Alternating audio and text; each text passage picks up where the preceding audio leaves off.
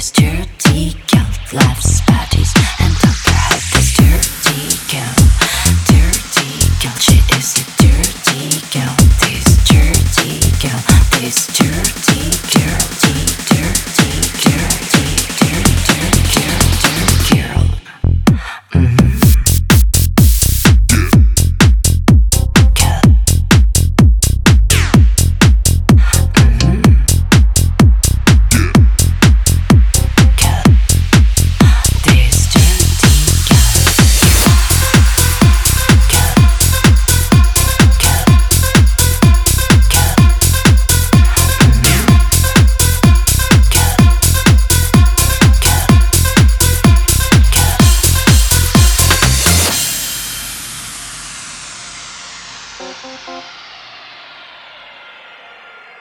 She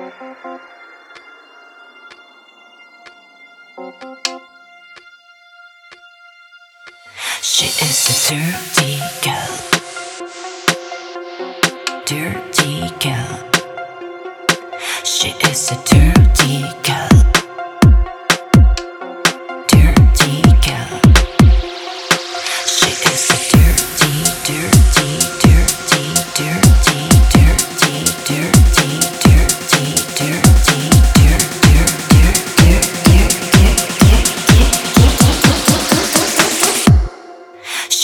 a dirty girl loves bodies and alcohol.